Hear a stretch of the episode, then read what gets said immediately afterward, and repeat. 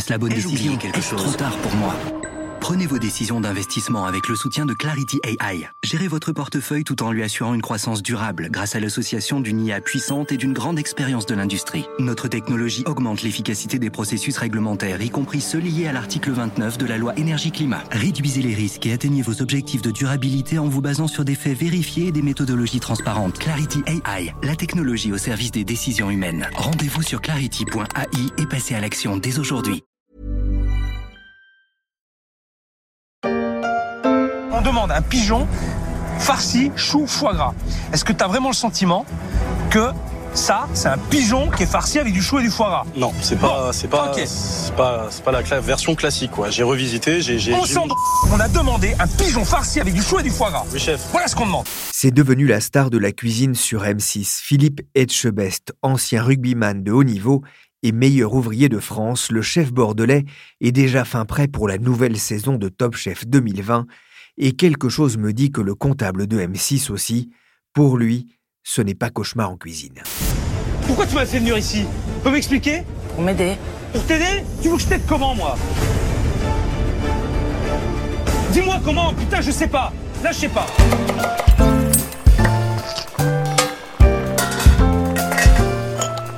Je suis Pierrick Fay, vous écoutez La Story, le podcast d'actualité des échos.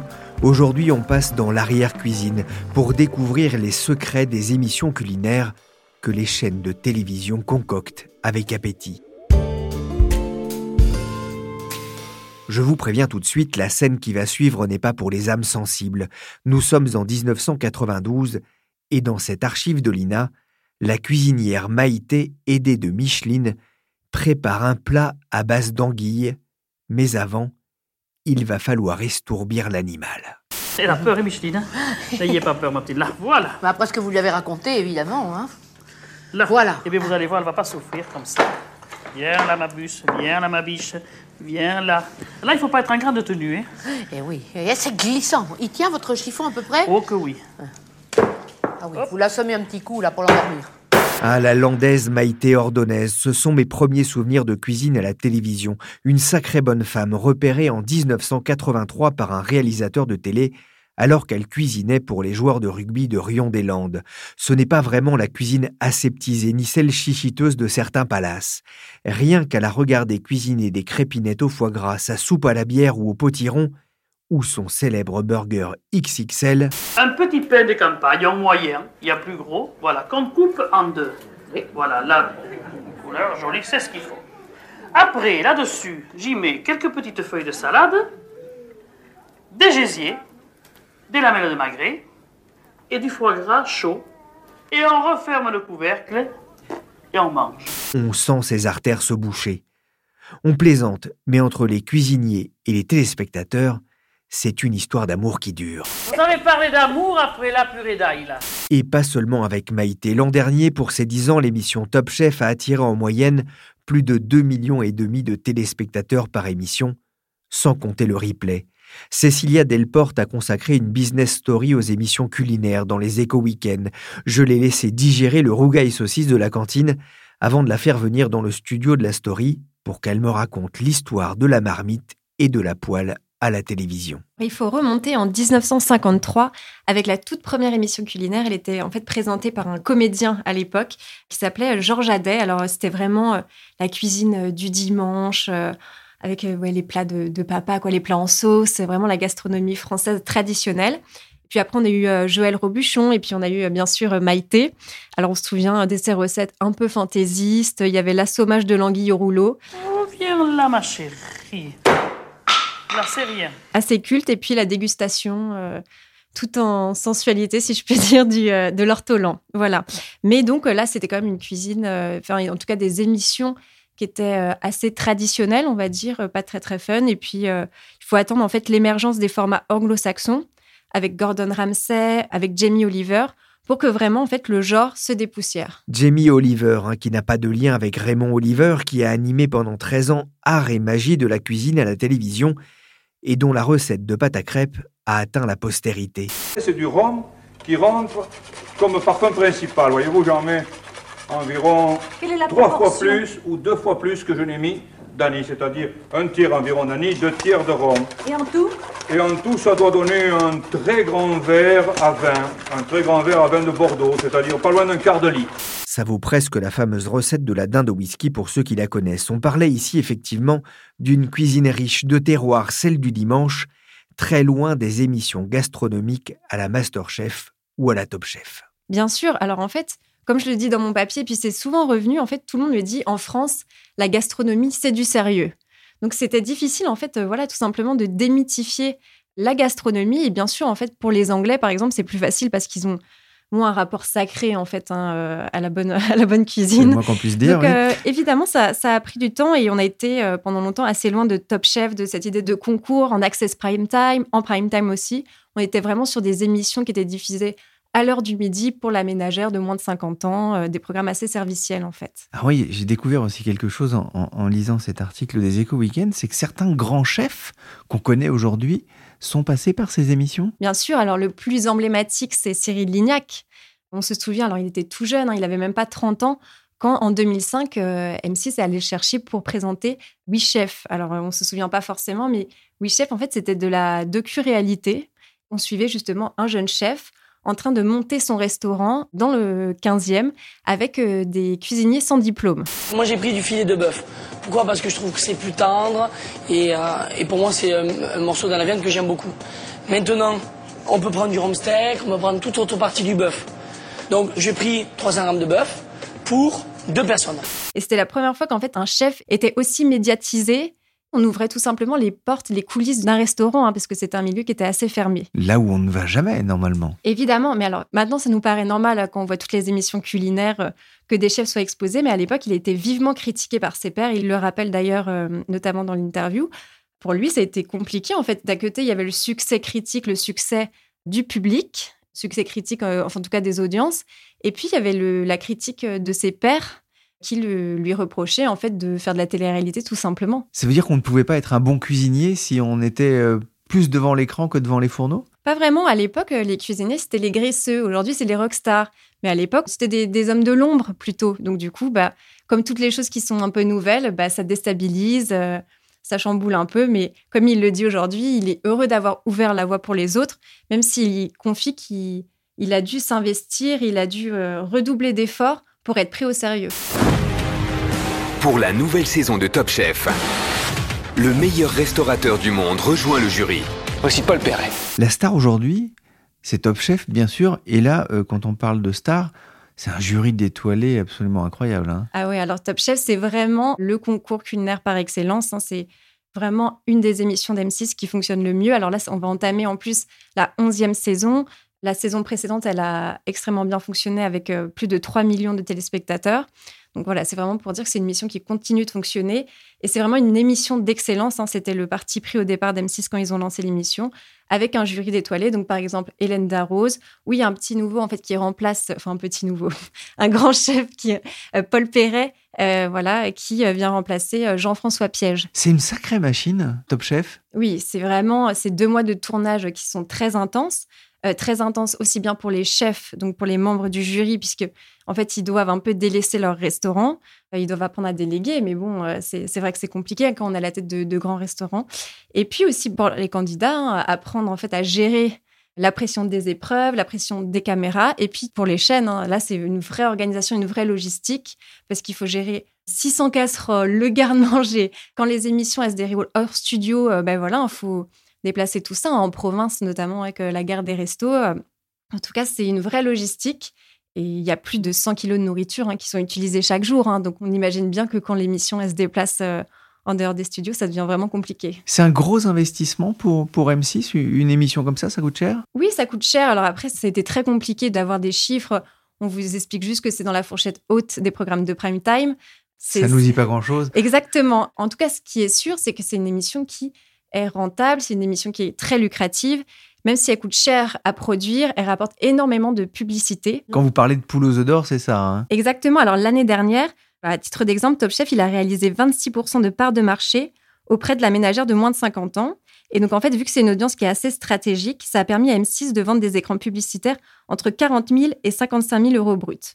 Et puis, pour euh, expliquer un peu, il y a aussi les parrains de l'émission. Alors, eux, ils se voient proposer un dispositif de cross-média dans lequel voilà les candidats et les chefs, ils vont vanter les produits des marques durant les coupures publicitaires. Donc voilà, on a pu voir Jean-François Piège ou Thierry Marx euh, faire la promotion de Mire Vaisselle euh, juste avant l'émission Top Chef. Hein. Donc euh, voilà, et toutes les marques à chaque fois, elles expliquent que c'est une vraie répercussion sur les ventes en tout cas. Est-ce qu'il n'y a pas un risque de lassitude des téléspectateurs avec cette multiplication d'émissions? Tout à fait. Enfin, on voit hein, que ça soit sur bon maintenant de la TF1 qui revient avec Cuisine Impossible, mais M6 avec le meilleur pâtissier, avec Top Chef, il y a aussi la meilleure boulangerie de France par exemple, puis il y a Cauchemar en cuisine, mais avec un peu une émission, une émission hybride.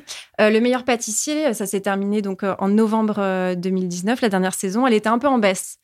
Donc bon, ça montre qu'il peut avoir une certaine lassitude, mais honnêtement, c'est des concepts, c'est des émissions qui sont tellement fédératrices qu'il suffit hein, souvent euh, de changer un petit peu la mécanique, d'ajouter de nouvelles épreuves pour relancer la machine. Pourquoi est-ce que ça plaît au public, justement? Bah, Parce que c'est des émissions qui sont déjà très positives. Et puis la cuisine, c'est quelque chose qui plaît à tous, c'est fédérateur, euh, c'est pas du tout clivant comme thématique. Et puis voilà, c'est bon enfant, euh, il y a ce côté concours, un peu la dramaturgie qu'on aime bien, et puis on s'attache aux candidats. Et puis voilà, hein, tout simplement, c'est des émissions. Par exemple, on le voit avec le meilleur pâtissier, souvent les producteurs disent c'est un programme doudou qui est pas anxiogène, un peu qui sent bon la vanille. On parlait justement de ces candidats qui se mettent un peu en avant. Justement, est-ce que toute la difficulté, c'est pas de trouver les, bons candidats là aussi? Évidemment. Alors, on se souvient de candidats, euh, par exemple, comme Norbert, hein, qui avait une, la tchatch, une goye assez particulière.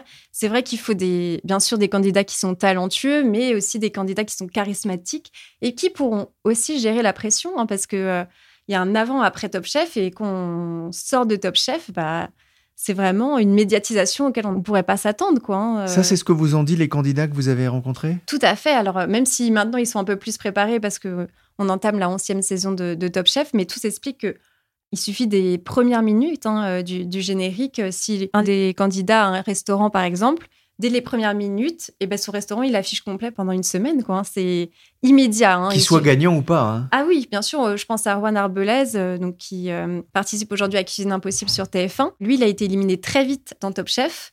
Et pourtant, en fait, il a pu ouvrir son restaurant à Boulogne quelques mois plus tard. Et puis surtout, dit voilà, auprès des banquiers, c'est beaucoup plus simple. Donc, c'est un vrai accélérateur.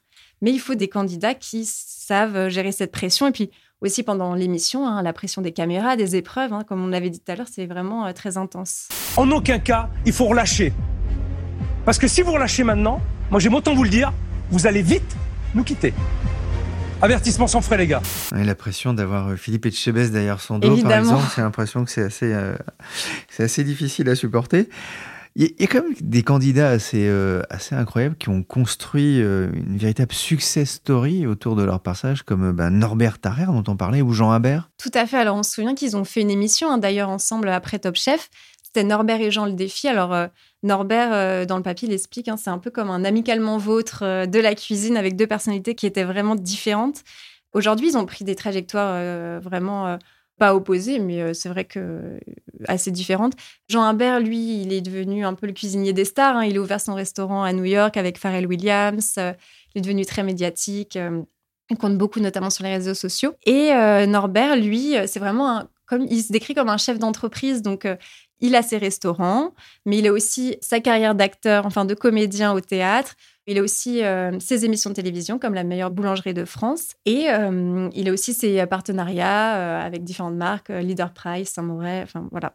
Donc lui, il, se décrit vraiment comme un chef d'entreprise aujourd'hui, plus que comme un, chef. Est-ce que ce type d'émission favorise les vocations dans, dans un métier qui, reste difficile et exigeant? Bien sûr. Alors, depuis l'émergence justement de ces nouveaux concours culinaires, les inscriptions dans les écoles de cuisine, elles ont explosé. Hein. Ça, c'est un fait indéniable. Après, ça a aussi euh, permis aux jeunes euh, cuisinières de se lancer dans l'aventure de la cuisine, parce que c'est vrai que c'est un milieu qui est encore euh, très masculin, et puis de voir des personnalités comme Hélène Darroze, par exemple, à l'écran, c'est sûr que ça suscite des vocations, ça rassure, enfin, en tout cas, on s'identifie, et je pense que c'est surtout en ça où, ça a pu susciter le plus de vocations. Alors, bien sûr, évidemment, hein, que ça soit en pâtisserie ou en, en gastronomie, évidemment, il y a eu un boom dans les écoles de cuisine, ça, c'est c'est une certitude. Alors j'ai une dernière question. On a beaucoup parlé euh, cuisine. J'imagine que les auditeurs de la story attendent aussi de savoir c'est quoi votre plat signature à vous? La tartiflette. Ah bah, c'est lourd. ah oui, mais c'est la période. Hein. Et c'est quoi qu'il y a dedans, là? Ah, bah ça, c'est fait avec tous les restes de fromage de l'année. Alors on fait macérer ça avec du gras et puis de l'alcool de bois pendant deux, trois saisons. Sans faire injure à la tartiflette de Cécilia, qui j'en suis sûr n'a rien à voir avec la fonge des bronzés, je me suis dit, quitte à aller manger, j'irais bien déguster les recettes d'un ancien candidat de Top Chef. Baptiste Renoir a été éliminé lors du sixième épisode de Top Chef 2019. Je l'ai retrouvé en banlieue parisienne à Rueil-Malmaison, où il a ouvert un restaurant, Ocre, une aventure qu'il a d'abord vécue comme une opportunité professionnelle. Début mai de l'année dernière, donc enfin début mai 2018, j'ai trouvé mon restaurant, j'ai décidé de me lancer dans mon affaire, euh, de lancer le business plan, etc. Et un mois plus tard, en fait, les casteurs de Top Chef m'ont appelé pour me proposer de participer au casting en premier lieu. Et à ce moment-là, je me suis dit, putain, mais ça peut super bien tomber parce qu'il me semble que Top Chef, ça commence fin janvier, début février. Et si tout se passe bien, je suis censé ouvrir mon restaurant mi-janvier meilleur coup de pub euh, possible et de communication au prix que ça coûte. Et puis lancer un restaurant, c'est quand même quelque chose de, dangereux, quel que soit le niveau du, chef de cuisine. Hein. Si on n'est pas connu et qu'on personne ne sait qu'on existe, personne viendra. C'est une émission que je regardais depuis, euh, depuis des années et des années, depuis euh, bah, jeune cuisinier, parce que je devais avoir, j'avais 18 ans quand ça a commencé. Et déjà, ça me faisait marrer de regarder ça. Donc l'envie de participer au concours, l'envie de démarrer mon restaurant euh, dans de bonnes conditions, avec un vrai coup de pub euh, si jamais j'arrive à passer le casting. Puis voilà, enfin, l'envie de participer à une émission euh, de télé, c'était, c'était quand même assez grisant, ça donne envie d'y aller, quoi, si on peut avoir la possibilité de le faire. Avant de participer, vous aviez donc la possibilité de créer ce restaurant. Est-ce que quand vous êtes allé revoir le banquier, ah, disons que sa vision a changé. Non, la vision n'a pas changé du tout. Euh, c'est vrai que euh, quand j'ai décidé de lancer le restaurant, j'ai décidé de le faire il n'y avait pas de top chef de prévu. Et puis après, il y a eu le casting. Et le casting, on a eu la réponse euh, trois mois plus tard. Moi, j'avais déjà bien lancé le dossier. Donc évidemment, je ne pouvais pas euh, compter sur l'émission pour faire marcher le restaurant. Et c'est toujours mieux d'être pessimiste quand on ouvre une, une, entreprise, une société, plutôt que de se dire c'est bon, tout va rouler. Et puis en plus, après ça, quand je suis allé voir la banque et le comptable et tout le monde pour dire je suis vraiment candidat à Top Chef, ah, ils m'ont dit c'est top, mais en fait, euh, tant qu'il n'y a pas des statistiques ou des chiffres sur un papier qui dit le candidat de Top Chef qui ouvre son restaurant en même temps que l'émission, et eh bah ben, il va avoir tant de chiffres d'affaires, tant de ci, tant de ça. Donc évidemment, ça, ça les fait un peu mousser, si je peux dire ça comme ça, mais on ne peut pas parler de, de vrai appui supplémentaire de la part des, officiels grâce à l'émission. On sait l'importance de, l'image aussi dans, une émission de télévision, forcément l'image qu'on va renvoyer et l'image que ça peut représenter pour peut-être les futurs clients. Vous aviez peur justement que l'émission vienne un peu brouiller euh, cette image? Avant de démarrer Top Chef, j'ai travaillé un peu avec une amie qui était spin doctor avant, qui s'occupait de redorer... Euh, l'image des hommes politiques, justement pour faire attention aux questions des journalistes, pour comment faire attention à son image. C'est-à-dire que moi, je suis de nature très, très facile, très simple, très souriant, toujours à bosser en musique. Mais c'est vrai que dans des conditions de stress, de télévision, où on est toujours obligé de parler, il fallait une certaine maîtrise de son image. Comme je dis à mes clients, on a 15 chances sur 15 de passer à la télé, mais une seule chance de gagner. Donc je préférais faire attention à l'image que je pouvais renvoyer qui est à 90% euh, juste. Donc euh, c'est ça qui est très bien. Et c'est ce qui a apparemment euh, plu aussi. Et c'est vrai que j'ai beaucoup fait attention. C'est vrai que les questions des journalistes pendant les interviews, quand il est tard le soir, que tu es fatigué, que tu n'as pas envie de, creuser la tête, ils te soufflent un peu des réponses que tu n'es pas obligé de, de reprendre. Hein. mais si jamais tu es un peu fatigué, ils t'aident. Et à un moment, si tu es fatigué et que tu réponds trop dans leur sens, je pense que l'image, ton image peut changer. Parce qu'on a, on est filmé tout le temps. On est filmé tout le temps et il reste 5 minutes. Donc en fin de compte, ils peuvent en faire euh, ce qu'ils en veulent, quasiment. Quoi. Top Chef, c'est un accélérateur de carrière? Top Chef, c'est un accélérateur de carrière. Moi, c'est ce que je dis, euh, parce que sur les nouveaux candidats, j'en connais 2-3. Et il y en a qui sont venus manger au restaurant, euh, qui m'ont prévenu qu'ils faisaient Top Chef cette année. Et c'est ce que je leur ai dit, c'est que le mieux quand tu vas faire Top Chef, un peu comme moi j'ai fait, ou ou même comme euh, Merwan a pu faire ou d'autres, c'est d'avoir un, plan, un programme, c'est-à-dire que c'est très bien de faire cette émission, mais elle doit servir à quelque chose. Si tu vas juste pour faire de la cuisine et montrer ta tête et, et, répondre à des Instagrammeurs, c'est éphémère, c'est de la poudre aux yeux, ça sert à rien. Moi j'avais le projet du restaurant Et je pense que ça m'a fait gagner très clairement un an et demi d'activité. C'est-à-dire que ça vous a attiré de la clientèle très vite? Ouais, j'ai estimé à peu près à 30-35% de ma clientèle qui est venue, plus des contrats de publicité à l'ouverture, des partenariats qui m'ont aussi permis de finir mes travaux, d'acheter de la décoration, d'acheter du matériel et de me faire euh, bah, un, coussin, un cousin de trésorerie pour pouvoir être sûr que tout se passera bien. Les clients vous parlent souvent de Top Chef, j'imagine? Les clients me parlent souvent de Top Chef. Euh, bon, là, ça commence un petit peu à se calmer, mais je pense qu'au moins une fois par jour, j'ai un client qui vient par Top Chef. Mais c'est vrai qu'à l'ouverture, c'était euh, c'était du constant. Je, je, me sentais un peu. c'est toujours très, très satisfaisant et, et c'est bon à prendre. Après, des fois, quand c'est ça dure trop longtemps, tu te dis merde, mais en fait, euh, qu'est-ce que je suis? Est-ce que je suis toujours le petit cuisinier qui fait des steaks Ou voilà, juste parce que t'es passé à la télé? Il y a des fois, ça peut devenir un petit peu lourd. Tu, te sens un petit peu comme Mickey à Disneyland, tu vois.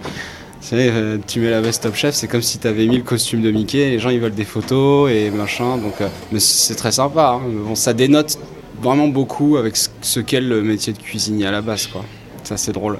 On parle souvent effectivement euh, du succès hein, des, restaurants qui viennent d'être ouverts par des anciens de, Top Chef, qu'ils aient gagné ou pas d'ailleurs. On parle de temps d'attente pour pouvoir euh, y aller manger. Chez, vous, il y, a du, y a du temps d'attente Il faut attendre aussi? Le temps d'attente, au moment de l'ouverture, on a vraiment ce qu'on peut dire flambé. C'est-à-dire qu'on tout le monde avait prévenu que ça allait vraiment avoir beaucoup de succès avec l'émission et tout.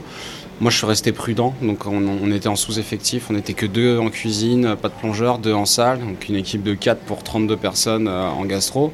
Euh, et, à un moment, on s'est fait éclater, quoi. On s'est fait éclater, il y avait la queue, et, en fait, on pouvait pas, on avait, des listes d'attente.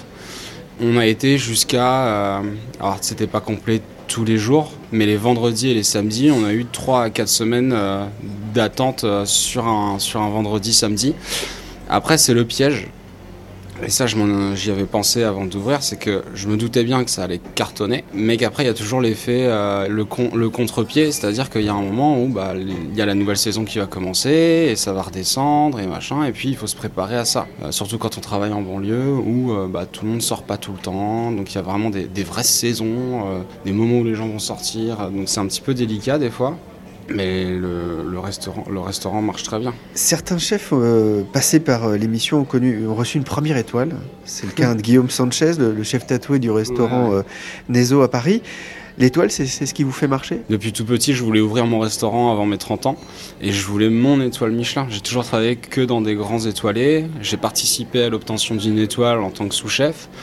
J'ai eu des très bons goémillos là où j'étais chef avant et Aujourd'hui, le, travail est là, mais euh, voilà, le, Michelin, c'est toujours une espèce de nébuleuse. On sait pas trop, euh, on sait pas trop. C'est un peu, t'as l'impression de retourner au collège et que t'as le conseil de classe annuel où, où, tu sais pas trop si, si tu vas avoir euh, la note que t'attends ou pas. Donc on, on, attend.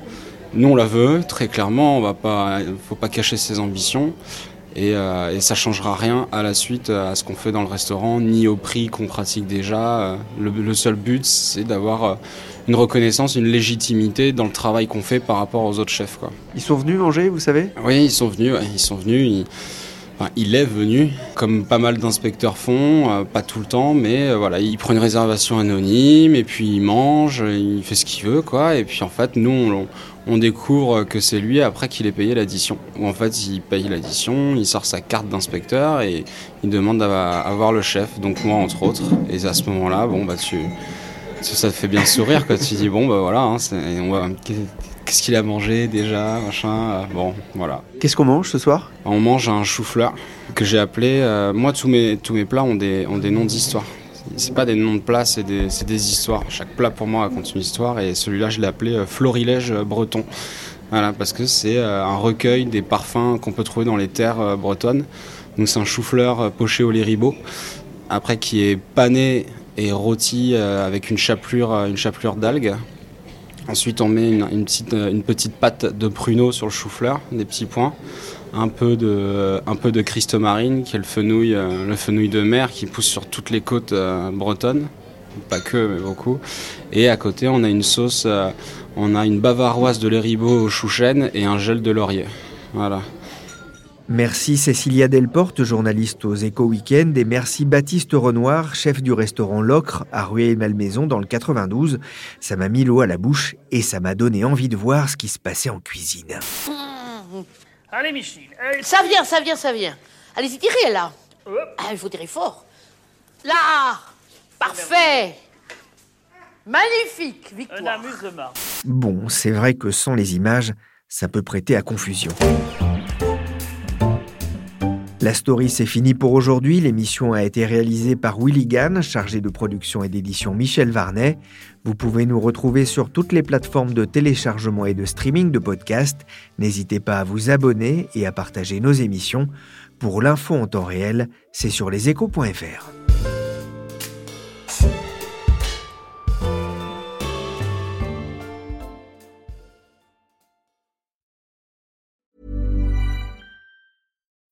When you need mealtime inspiration, it's worth shopping Kroger, where you'll find over 30,000 mouthwatering choices that excite your inner foodie. And no matter what tasty choice you make, you'll enjoy our everyday low prices, plus extra ways to save, like digital coupons worth over $600 each week. You can also save up to $1 off per gallon at the pump with fuel points. More savings and more inspiring flavors make shopping Kroger worth it every time. Kroger, fresh for everyone. Fuel restrictions apply. For the ones who work hard to ensure their crew can always go the extra mile, and the ones who get in early so everyone can go home on time, there's Granger, offering professional grade supplies backed by product experts so you can quickly and easily find what you need. Plus, you can count on access to a committed team ready to go the extra mile for you. Call, clickgranger.com, or just stop by. Granger, for the ones who get it done.